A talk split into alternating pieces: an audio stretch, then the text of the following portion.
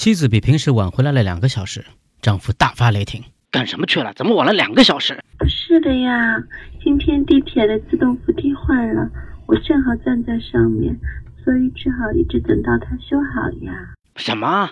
你说你在扶梯上站了两个小时，你真是个傻瓜！你干嘛不坐着等呢？